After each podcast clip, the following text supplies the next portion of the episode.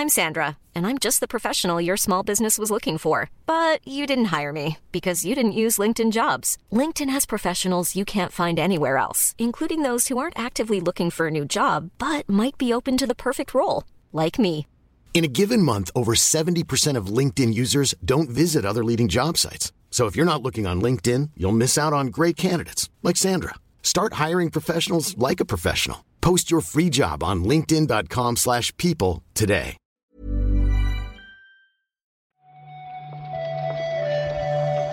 Buenos días, bienvenidas, bienvenidos a esta nueva recarga activa. Hoy es viernes 22 de septiembre y hoy me toca a mí, Pep Sánchez, repasar con vosotros la actualidad del videojuego. Pensaba que nos iríamos volando directamente a Japón, a ese Tokyo Game Show TGS 2023, pero no. Última hora, resulta que hacemos escala en Reino Unido para fijarnos en otras siglas. CMA.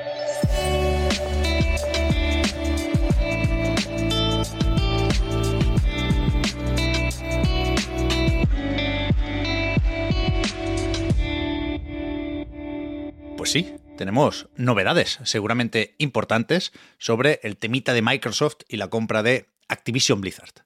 Ha publicado una nota de prensa esta Competition and Markets Authority, la CMA, el organismo regulador en Reino Unido que hasta ahora bloqueaba la adquisición porque consideraba que había problemas o se podían generar problemas con la competencia en el ámbito del juego en la nube, y ahora dice que de manera preliminar, todavía no es una conclusión definitiva, pero sí ven con buenos ojos la última propuesta de Microsoft y Activision, la que pasa por, a ver si lo digo bien, vender los derechos de distribución en la nube, y solo en la nube, de los juegos de Activision a Ubisoft, que a su vez sería la encargada de pues, licenciar esos juegos durante los próximos 15 años a pues, las compañías y las plataformas, entre ellas Microsoft, para poder meter los juegos, por supuesto, en el cloud gaming de Game Pass.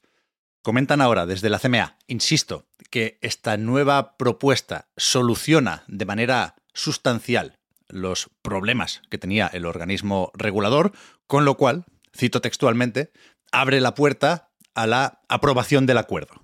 ¿Cuándo puede suceder eso? Finalmente. O por fin. No lo sabemos. Porque desde la CMA explican también que quedan unos residual concerns, dicen en inglés, como unas pequeñas preocupaciones todavía, ¿no? Supongo que son esos famosos flecos que quedan en los contratos justo antes de que se firmen, pero que mm, van a seguir negociando con, con las partes implicadas en un nuevo periodo de consultas, dicen, para estudiar propuestas hasta el 6 de octubre. Esto en principio le sirve a Microsoft porque hace un ratito recordaba en Twitter su presidente, Brad Smith, que en su momento acordaron con Activision extender el plazo para el cierre de esta adquisición tres meses, del 18 de junio hasta el 18 de octubre.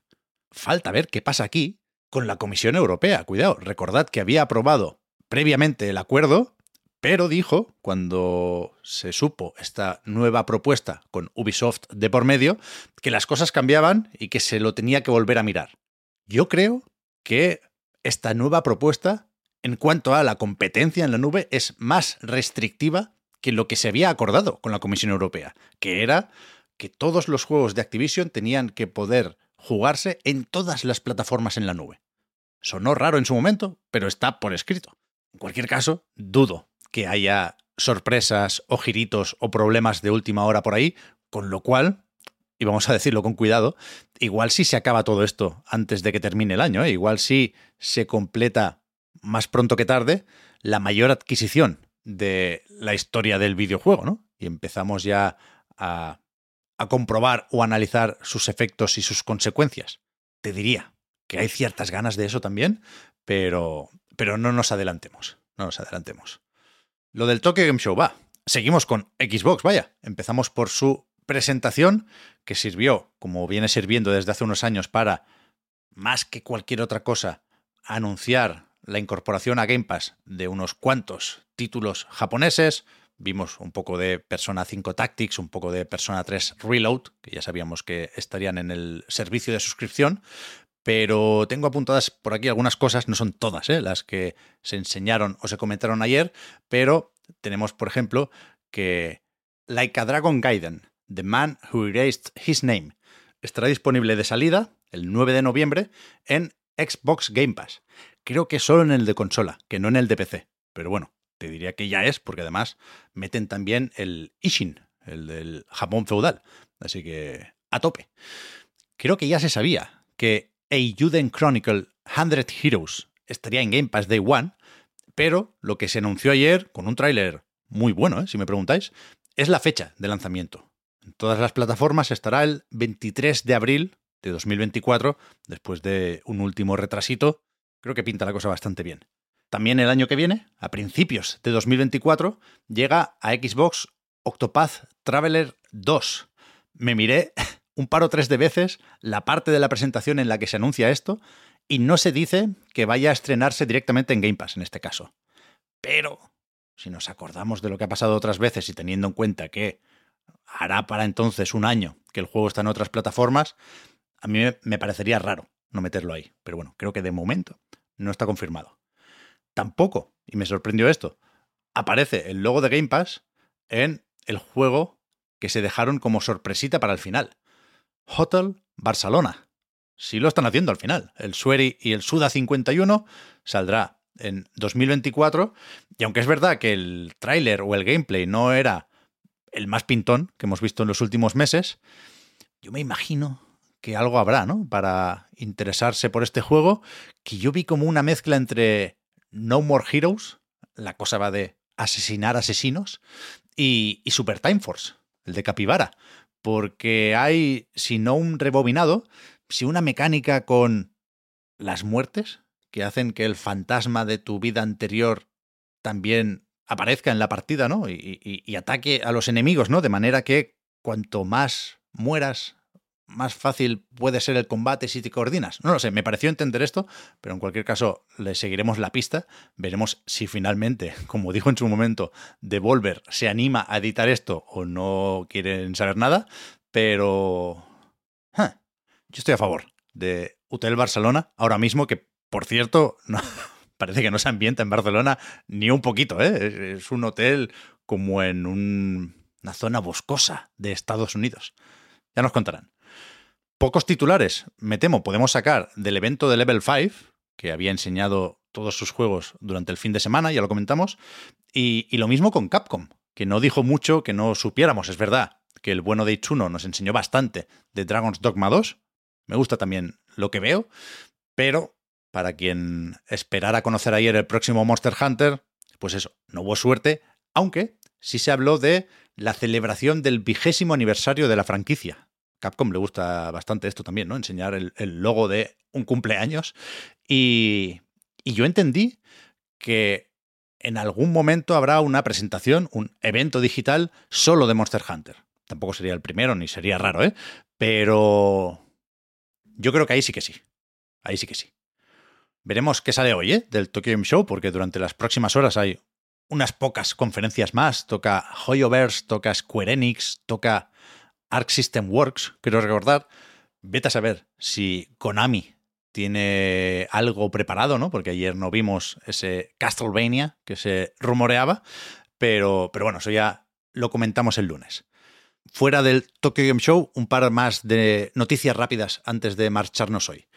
Ayer Ubisoft anunció, como quien no quiere la cosa, The Division 3. O sea, la nota de prensa que envió la compañía era para decir que Julian Geritti ha sido nombrado nuevo productor ejecutivo de la franquicia Tom Clancy's The Division. Pero después añadían que supervisará todos los juegos y productos de la marca, incluyendo The Division 3, cuyo desarrollo lidera Massive Entertainment.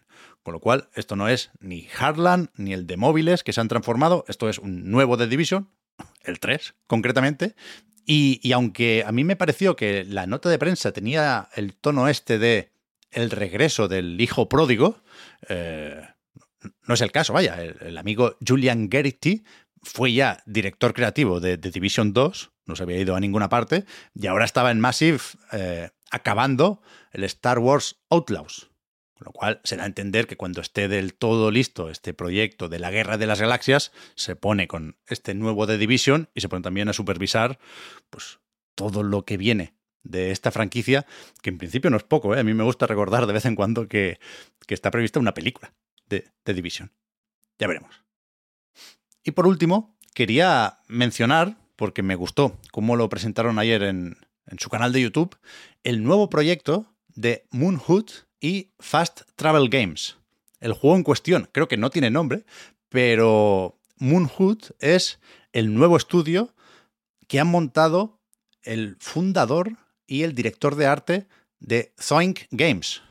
estos se hicieron hace poco con Electronic Arts, el Lost in Random, que a mí no me gustó especialmente, pero tenía buenas intenciones. Y, y habían hecho antes el Fe y, si nos vamos un poco más para atrás, a mí me gustó mucho su Stick It to the Man. Pero, no sé, creo que tienen algo estos suecos y, y acabaron montando Thunderful, hicieron una serie de cosas que creo que eran bastante chulas, pero ahora han montado su estudio de veteranos, una vez más, y están haciendo un juego para consolas, PC y realidad virtual, porque Fast Travel Games, quien edita esto, es un equipo especializado en VR, y, y me mola porque es un juego hecho con, con plastelina o con arcilla.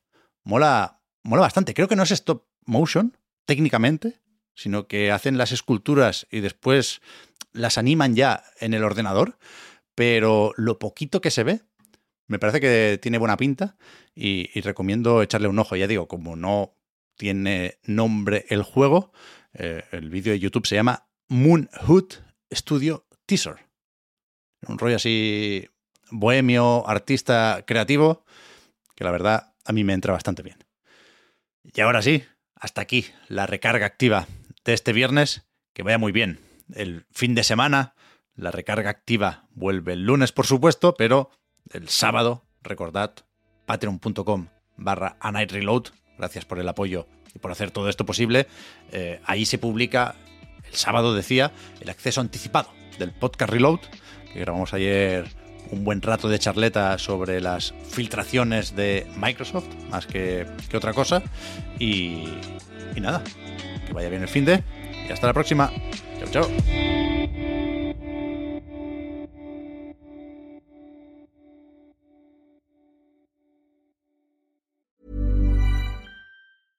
Hiring for your small business? If you're not looking for professionals on LinkedIn, you're looking in the wrong place. That's like looking for your car keys in a fish tank. LinkedIn helps you hire professionals you can't find anywhere else, even those who aren't actively searching for a new job but might be open to the perfect role. In a given month, over 70% of LinkedIn users don't even visit other leading job sites. So start looking in the right place. With LinkedIn, you can hire professionals like a professional. Post your free job on linkedin.com slash people today. Hi, I'm Daniel, founder of Pretty Litter. Cats and cat owners deserve better than any old-fashioned litter. That's why I teamed up with scientists and veterinarians to create Pretty Litter. Its innovative crystal formula has superior odor control and weighs up to 80% less than clay litter. Pretty Litter even monitors health by changing colors to help detect early signs of potential illness. It's the world's smartest kitty litter. Go to prettylitter.com and use code ACAST for 20% off your first order and a free cat toy. Terms and conditions apply. See site for details.